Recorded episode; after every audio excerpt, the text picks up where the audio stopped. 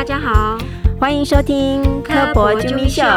今天要救谁？我是咪咪我，是秀秀。前一阵子啊，我们去大肚溪口的湿地看螃蟹，那整个泥滩上满满都是招潮蟹，还有看到和尚蟹。哦，我觉得和尚蟹超可爱的。对啊，这一次啊，也是我第一次去大肚溪口的湿地。这片湿地真的是超乎我想象的大，一望无际的湿地上有好多各种蟹类不同形式的家，还有弹涂鱼可爱的身影。不过后来我去台南啊，那边湿地附近的余温上面都盖了很多的光电板，不晓得对当地的生物有没有什么影响。今天我们请到一位长期做生态调查的杨英露小姐来分享她多年生态观察的经验。欢迎英露。嗯，大家好，我是英露，可以叫我小六就可以了。上次我们去大肚溪口啊，它是一个河海的交界处。退潮后呢，有很大一片踩起来湿湿的泥滩地，不过有一些湖泊的周围也会有湿地。所谓湿地是什么样的环境呢？其实湿地就是，呃，如果我们从一九七一年的一个拉姆塞公约来说的话，它的定义就是，比如说沼泽啊、泥沼地啊、泥煤地啊，或是一些水域构成的这些区域，不管它是不是天然或是人工的，是不是永久或是暂时的，然后它是静止的水或是流动的水，或是咸水或是半淡咸水。最重要是它的水深，如果在低潮的时候不会超过六公尺，那这样的区域就可以把它定义为湿地。所以其实不管是小溪流啦，或者是潮间带啦，或者是湖泊比较浅一点湖泊，比如说乡间的一些蓄水池，像这种我们都可以通称叫做湿地就对了。对对对，在台湾的话，比如说红树林啊，嗯或者是说，比如说呃桃园地区的那些皮塘啊，嗯或是水库啊、这些地方，不管是人工的或是天然的，它都是湿地。所以我们中部地区有什么地方比较有名的湿地？高美湿地，哦，对，哦高美，有对高美，高美，我倒是很多年很多年没去了。对对，对它其实是一个就是一个环境还不错的一个啊湿地。嗯嗯嗯嗯，它这跟像我们去彰化，我在讲的彰化大肚溪口，你去过吗？呃，去过。高美跟大肚溪口那边感觉差不多，还是说其实是蛮不太一样的？其实以生态上来说的话，是蛮不太一样的，因为他们的地理位置的关系。在大陆溪口的话，我们可以看到，在候鸟季的时候，有非常多的候鸟会、哦会迁移过去。那在高美湿地的话，因为它现在还是但呃在地的居民还是可以利用嘛，嗯然后另外是它比较宽广，嗯，然后它的潮间带其实是比。呃，彰化这边的潮间带还要缩短很多的，哦哦因为全台最大的潮对间带其实是在彰化嗯那边，嗯然后所以他们的生物相的承载就不太一样。真的彰化那个潮间带是超远的，真的，我们那天为了要看一些鸟。结果呢，因为是退潮，哇塞，走到天荒地老都看不到鸟，因为他们说因为是退潮期，所以鸟在很对对对靠对因为近外海。它就超过六公里。这走到 走到天荒地老，连海都没看到，对对对对对 那超远的。说我们到海边，但我们没看到海。对。像我以前念书的时候是在高美湿地做调查，然后那时候我们也是要看着潮汐做调查。嗯然后我记得，因为我们做调查的时候都会非常认真嘛，该做什么就做什么，就哇会忘记我们在海、哦海滩沙滩上面。嗯嗯嗯然后我记得就有一次学长就大叫：“小六，快跑，水来了！”涨潮了，对，就是涨潮了，哦，我就赶快跑，赶快跑！哦，涨潮速度非常的快，所以在潮间带活动的时候，嗯就是真的要特别的注意。对，而且我们那一天去的时候，还有一个带我们去观测潮间带的一个生态老师，他说涨潮的时候，他是会从后面包回来。对对对啊，因为我们一直以为都会从海那边往这里，可是因为它有时候第一潮线可能那个海位的高度不一样，海位的高度跟那个地形的关系，就是其实它不会。呃，如果你没有注意的话，它其实不会意识到水已经要来了，嗯但它涨潮的速度其实是非常非常的快。嗯，呃，就听说那里很常呼叫要救援，对 他不是说海巡每次只要涨潮就会去那里先去赶人，对提前先去赶人，对对对，就是因为发生疗。太多次。水来了，水来了，赶快到大家赶快走。那刚才讲那么多的湿地，所以它在我们环境上到底有什么样的重要性？其实湿地它的重要性非常的大，它还有另外的名称叫做地球之肾。我们知道地球是肺是森林嘛，那地球之肾是就是湿地。湿地它到底有最大有它有四个功能，一个是净化水质，然后生态的维护、防洪，然后还有最重要的碳汇功能。其实湿地它的碳汇功能是比森林还要大的。哦，为什么？对对对，因为我刚刚说湿地有一些泥滩、泥滩地啊、沼泽这些里面，其实它就会有很多固碳的的碳都会在里面。比如说红树林，嗯，红树林它也是固碳，它固碳的能力也是比雨林就是差不多等级的。哦，对对对，所以它其实它看起来不太起眼，或甚至你觉得它很小一块，好像没什么功用，但其实它在呃环境上面的功用是非常非常大。然后另外就是在净化水质上面，它也是非常的，因为你看到、它有很多的植物或者是一些矿物，那水流过去之后，它会把杂质留下来，那出去的水就会是干净的。哦，这样子透过它出来的地下水，可能对，所以依照这样的原理，我们在做人工湿地也有一些功能是净化污水的。比如说在新北市有一个叫新海人工湿地，它就是人工湿地，它做最大的功能就是可以把那边的呃家庭废水做一些处理，然后再排到河流里面。好好像有好像有印象，不知道曾经听过哪个有我们请一个讲者来讲过，对，所以其实湿地的功能会比我们想象的还要大。然后刚刚说到的生态功能，就是像湿地，我们刚刚有说它的水位不一定是一致的，所以它在满水位但低水位的时候，或是在这些调降的时候，它可以利用的动物或是可以利用的植物就完全都不太一样。所以它对于生态上面的这些生物的涵养也是非常重要的。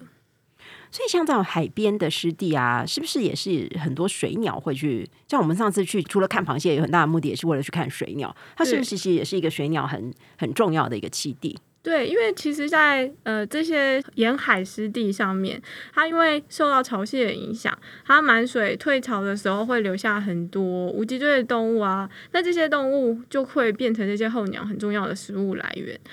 然后，所以我们在赏候鸟的时候，很常就会到台湾的西南沿海的一些湿地或者是渔温去做赏鸟，那就是因为这些动物会来这边觅食，然后利用这样。对，我们上次还有看到不知道什么在吃和尚蟹，忘记那什么鸟了，哦，那个反正嘴巴长长的脚长长的，很多水鸟都长冰玉这样。对，很多冰玉类的都会吃。都会吃螃蟹啊，或是一些比如说沙蚕啊之类的无脊椎动物这样。我觉得最好笑的是，他跑过去的时候，那些和尚蟹就一涌而散，然后他就咚咚咚这样跑过去追那些和尚蟹，真的超可爱。对，你最近这几年常常在湿地做调查，对不对？嗯，所以像你这样在湿地调查，有没有遇过什么，就是观察过什么有趣的一些生态的行为？嗯生态行为比较有趣，就是因为像我们要做调查，我们可能需要架一些陷阱去捕捉动物，去看那些动物的状况。然后比较有趣的，可能就是有时候我们就是年纪轻轻的在那边架笼子，然后就会遇到渔民跟我们说不要来跟他们抢饭碗、啊，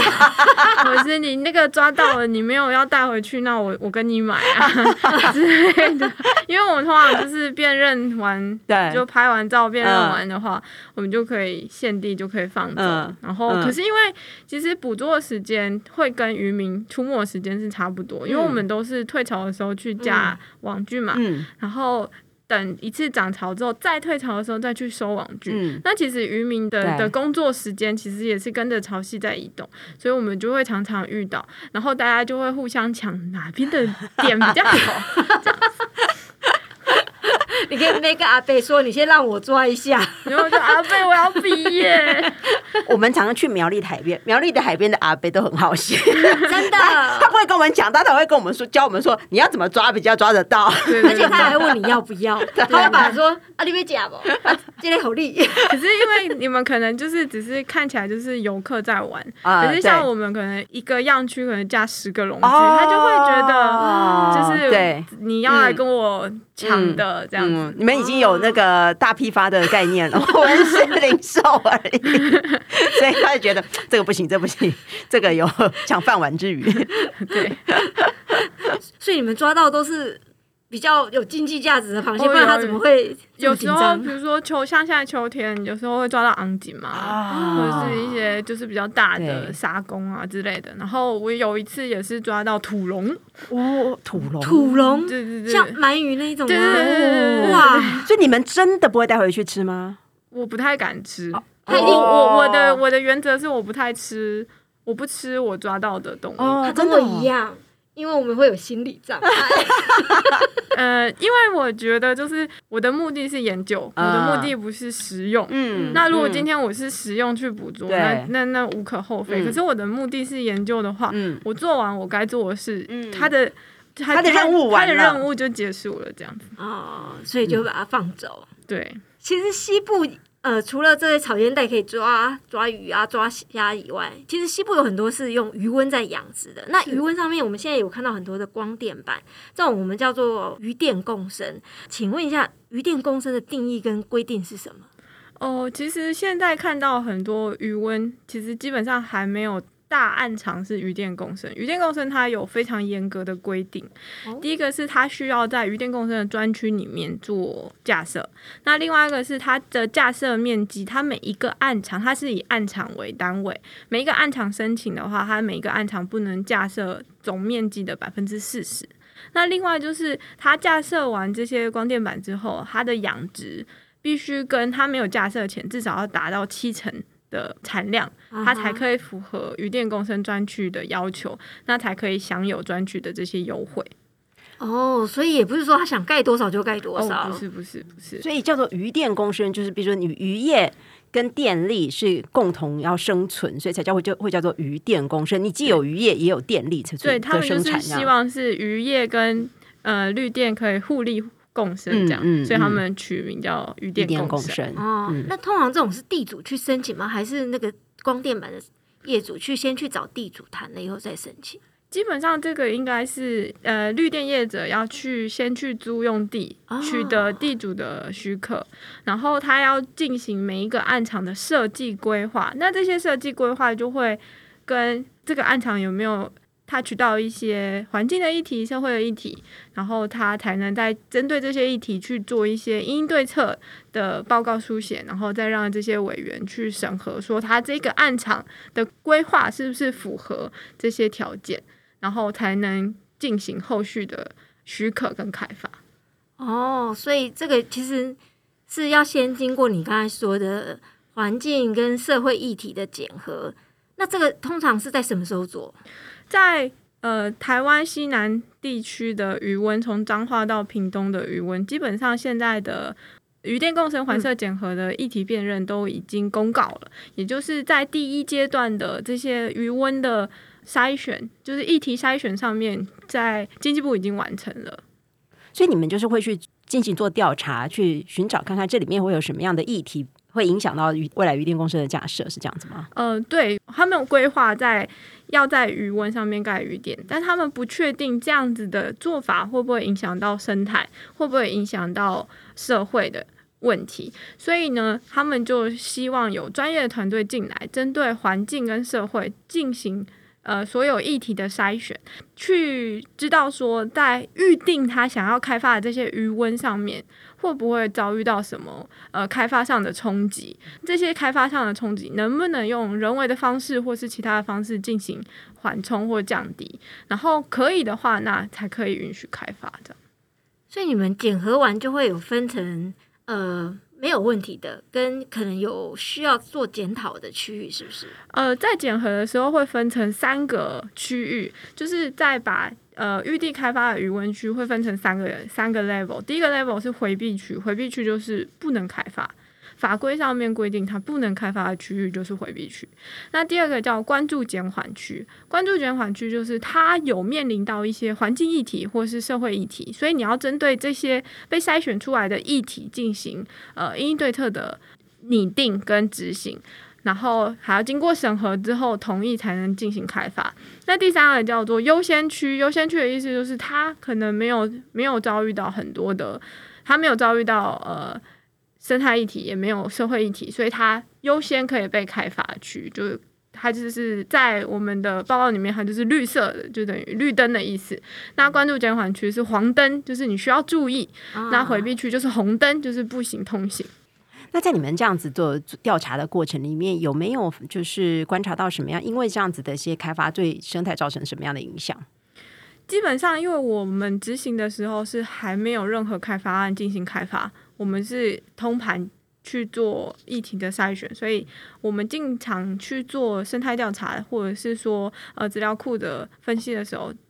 现地是没有开发的。嗯嗯，那在这样的状况下，我没有办法回答你说它开发之后会不会有什么影响，但是我们可以想象是它开发之后可能会遇到什么影响，比如说在彰化的永兴区，永兴它一直以来都是大小玉的热区，所以还没开发我就知道它一定会遇到大小玉。族群会遇到冲击的问题，那我们要如何让这个议题被呈现？就是我们的环色检核的报告里面就会把这个议题提到很前面，然后告诉他说，呃，他这是大潮玉每年都来到哪些区域，在这个永兴的养殖区里面，在哪些区域是热区，哪些区域是缓冲区，哪些区域它可能比较不太会利用，然后我们标记出来，然后就会让。呃，开发业者知道说，呃，这个地方是热区，所以如果我要开发，我的应对策就必须要很更严谨，我的委员给我的要求就会更多，那它的开发的成本就会提高，然后以这样的方式去制衡说它的开发的呃容易程度跟它的成本考量是不是会让这个开发就终止这样。但是能提出说什么样的方案解决吗？因为它如果盖了光电板，那不就会影响到它要去觅食的区域？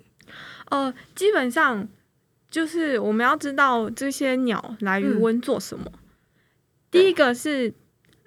大部分的候鸟觅食的区域还是在潮间带哦，所以比如说以脏话来说，这些大小玉啊、白腹冰玉、红腹冰玉等等等的这些水鸟，它的觅食区域最主要还是在旁边的潮间带。但是我们刚刚有提到啊，潮间带会随着潮汐涨退潮嘛？那涨潮的时候，这些鸟就没有地方站或是休息，那它就会飞到渔温区做休息，或者是说我们的养殖。会有晒池，嗯嗯，因为我们满水位的时候是在养殖嘛，那我们收成之后就会晒池翻底土，让那些坏菌可以被晒死或什么的。那在这个时候，是不是就很像人工湿地的概念？因为它的水位降低了，然后它降低之后，这些腿比较短的鸟就可以进去利用。哦，然后它也可以吃那些鱼温里面的小虫之类的，也是可以有觅食的功用。但是它最主要的觅食区域还是在草间带，所以它到余温利用最主要还是休息。哦，真的，我有一次就看到它在晒池的时候，那池子里面都是鸟。哦，但我那时候想说，他们到底在干什么？哦，原来是他们趁这个时候去吃里面的一些，还有休息，最主要是休息。如果这个鱼温上面盖了光电板，就变成说它没有办法晒吃，就算是它没有里面没水了，鸟也没有办法进去里面吃东西。对，所以在这时候就回到我们刚刚说的，专区有规定，它的铺设面积最多只有百分之四十，嗯，所以它还有百分呃，理论上它还有百分之六十的面积可以利用，但是假设它架设的时候的规划有可能不是大面积一片架设，它可能是散的，哦，或是什么样的设计，看符合它暗藏的那些鸟喜欢或者是什么，它可以再去设计，然后可以再去必检视，就是委员可以去检视它的设计符不符合这个现地的生态状况。嗯，哦，所以是会看到有人盖在那个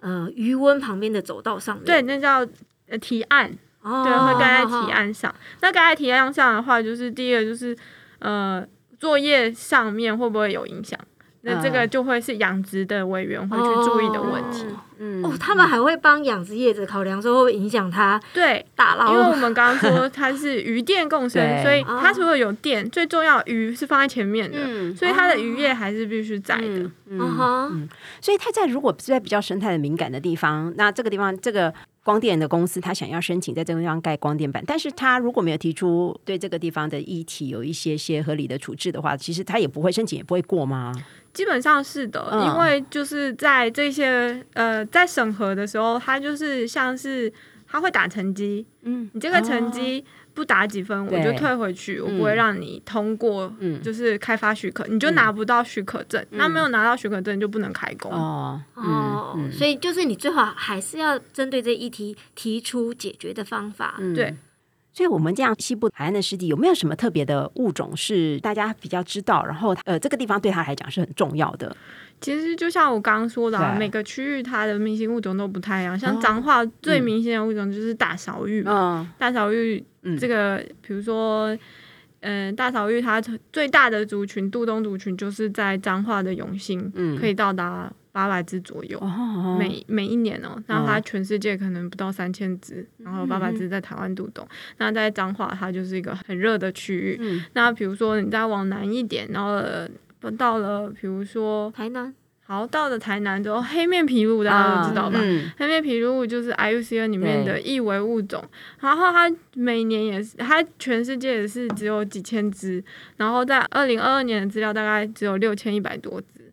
然后也一样有几百只会在台南的湿地里面去做渡冬这样子，然后再往南一点，可能就会遇到比如说呃黑鸢的议题啊，嗯或者是说嘲笑的议题啊，等等等的，就是嗯不同区域的明明星物种其实都不太一样，嗯因为我们环境，我们台湾的环境非常的多样性。那在这多样性有什么好处？就是它可以涵养很多样性的生物，嗯所以没有办法针对说举出一个特定的明星物种去代表整个台湾西南沿海的湿地的状况。嗯嗯嗯，对就是可爱的生物太多了。对，就像你们刚刚说的那些螃蟹，其实也一样啊。台湾的这些湿地里面的螃蟹的多样性也是非常非常的高，然后也有一些非常非常有趣的生物这样子。对我那时候第一次看到台湾汉招潮的那个烟囱，对对对，哦，好神奇哦！对啊，而且还可以盖这么高，我想说怎么都不会倒，太厉害了。对对对，嗯，对。但是如果我们在这个地方有大面积的开发的话，其实势必都会影响到这些生物的生活的。对对，嗯对，是是这样没错。所以在一开始的时候，如果在预计可能会做大面积开发前，就先做了一些议题的筛选，我觉得是好的，嗯因为会让我们知道说，在开发的时候，我们一定会遇到什么问题，嗯这个问题可不可以解决？如果在呃，比如说调整开发的方式下可以解决的话，那是不是对环境跟对开发都是共赢？那如果没有办法解决的话，是不是我们应该要换一个呃比较没有那么多热点的区域进行开发？嗯那都会是会让我们有更多的 option。嗯所以这整个区域我们已经调查完了，是从哪里到哪里？从彰化到屏东的沿海的余温，哦，都已经完成了。对，单位是余温，因为这个是余电共生嘛，所以我们的单位就是余温。所以未来整个从彰化一直到屏东都是有渔电共生的专区吗？理论上是，嗯但是实际的开发还是会去看业者他们之后的对审核的委员会的同意。嗯嗯，那你在做这么多调查过程中，应该有遇到一些当地人。那那时候他们知道渔电共生吗？还不知道。其实不知道，哦其实大部分的呃现地的地主或是农民一定会先知道，因为绿电业者会想要跟他们合作，比如说租地也好，或者是租完地之后养殖，他也希望有养殖户帮他养殖，因为绿电业者也不可能全部都是渔民嘛，对不对？所以他们呃现地养殖的第一线的人员一定是先知道这个消息的，但是呃，比如说当地的当地的环保团体或是鸟会团体，他们可能是比较后面才知道这些事情，但是对于细部的规，就是细部的规范，比如说刚刚说的铺设百分之四十啊，你的产量要到达七成等等这些比较细致的规范的话，可能还是要比较多的一些宣导这样子。哦，那他们当地人对这个渔电共生有没有什么样的看法？其实就是也是分两派啊，有一派也是希望开发，嗯就是因为他们认为说现在的渔村人口老化非常的严重，所以其实有很多渔翁是废耕，就是我不养了，因为我没有力气养了。然后他就认为说，那我租出去，我可以多一项收入，我也不会就是需要再去养或什么。所以有些人是支持开发的，但是有些人是会存疑的，比如说我是租地的渔民，嗯。嗯，我我租租地的渔民就是这个这个渔文不是我的，我是跟地主租的渔温。那地主会不会再给我养呢？这是他会怀疑的，他也会担心的，他会担心他的养殖权会被绿电的业者所剥夺。那有一部分人可能就是站在呃，比如说生态的角度，他会认为说这是候鸟很重要的休息环境。嗯，然后台湾因为地理位置的关系，有非常非常的多的候鸟会来利用。那这在生态上面一旦对。产生了巨大的冲击，它的影响是全球的，嗯，因为我们是候鸟，对，并不是留鸟。嗯。嗯哼，或者是说有其他的物种也会造成影响，那它可能就会站在比较保守的阶段去看待这件事情。哦，所以就是有不同各个大家争议的点啊是不同的。对，所以在我们的报告里面就会把这些意见全部收集起来，然后列出来告知嗯他们可能会遇到的问题。这是比如说刚刚我说的养殖跟地主的问题，就是在社会议题的辨识上面。啊然后我刚刚说的那些，比如说环境啊、候鸟的议题，就会是在环境议题的辨识上面。哦，所以它真的很不同，因为它的变成不是一般只讨论生态议题，它还会有社会议题要需对对要考量。对对对。毕竟这个东西其实跟他们自己当地人的生计其实是有一点关系的，所以其实也是要考量一下他们当地人自己对于这件事情的看法。就是说，你我们改变了这么大的地景，那还有改变他们的生活方式，他们是不是当地人所想要的？我们当然，我们社会需要绿电，那我们也希望我们的生态能够维持一个比较平衡的状态。但是当地人的意见也是蛮重要的。是的，他们希望保留当地的在地文化特色。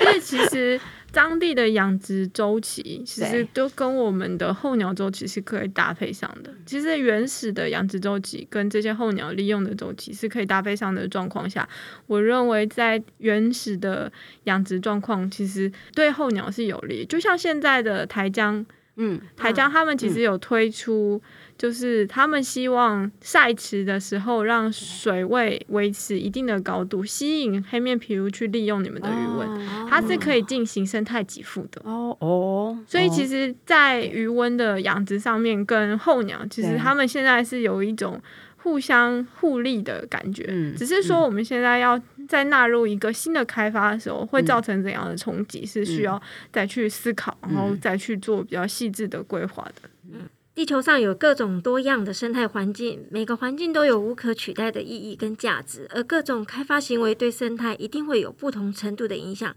我们如何在这个过程中去找到平衡点，达到共存与共荣，将会是一直考验着我们的智慧。我们生活中电力是很重要的，电力的取得有很多方式。怎么样在有足够电力，又能让我们的生态环境能够永续，是每个人都应该要关心的。失去环境的代价，有时候会比我们想象中的来要大。今天的节目就到这里，别忘了收听完科博啾咪秀后，到 Apple Podcast 按赞、留言，还有给我们五星评价。除了 Apple Podcast 之外，在 Spotify、s o n On、KKBox 也可以收听到我们的科博啾咪秀。今天谢谢小六、音路，还有谢谢大家的收听，我是咪咪，我是秀秀。我是小六，大家拜拜。拜拜对，这一集比较严肃一点。花在这个计划，那时候我真的跟我老板说我要离职。天分析啊，然后写那些东西，我每天都是抱着电脑睡着、欸。我就觉得，我每天都看我的 HP 越来越低，越来越低。难怪阿北会很想给你买。他都觉得我傻傻的啊、他就看我在那边放了很多那个螃蟹，然后就会来说你要放要不然卖给我。阿北很好心的，没跟你说，等你放完以后，等你走了，他就把它抓回来，对跟你说要买。因为他还要去追啊，还在那个网子里，他就可以先订了。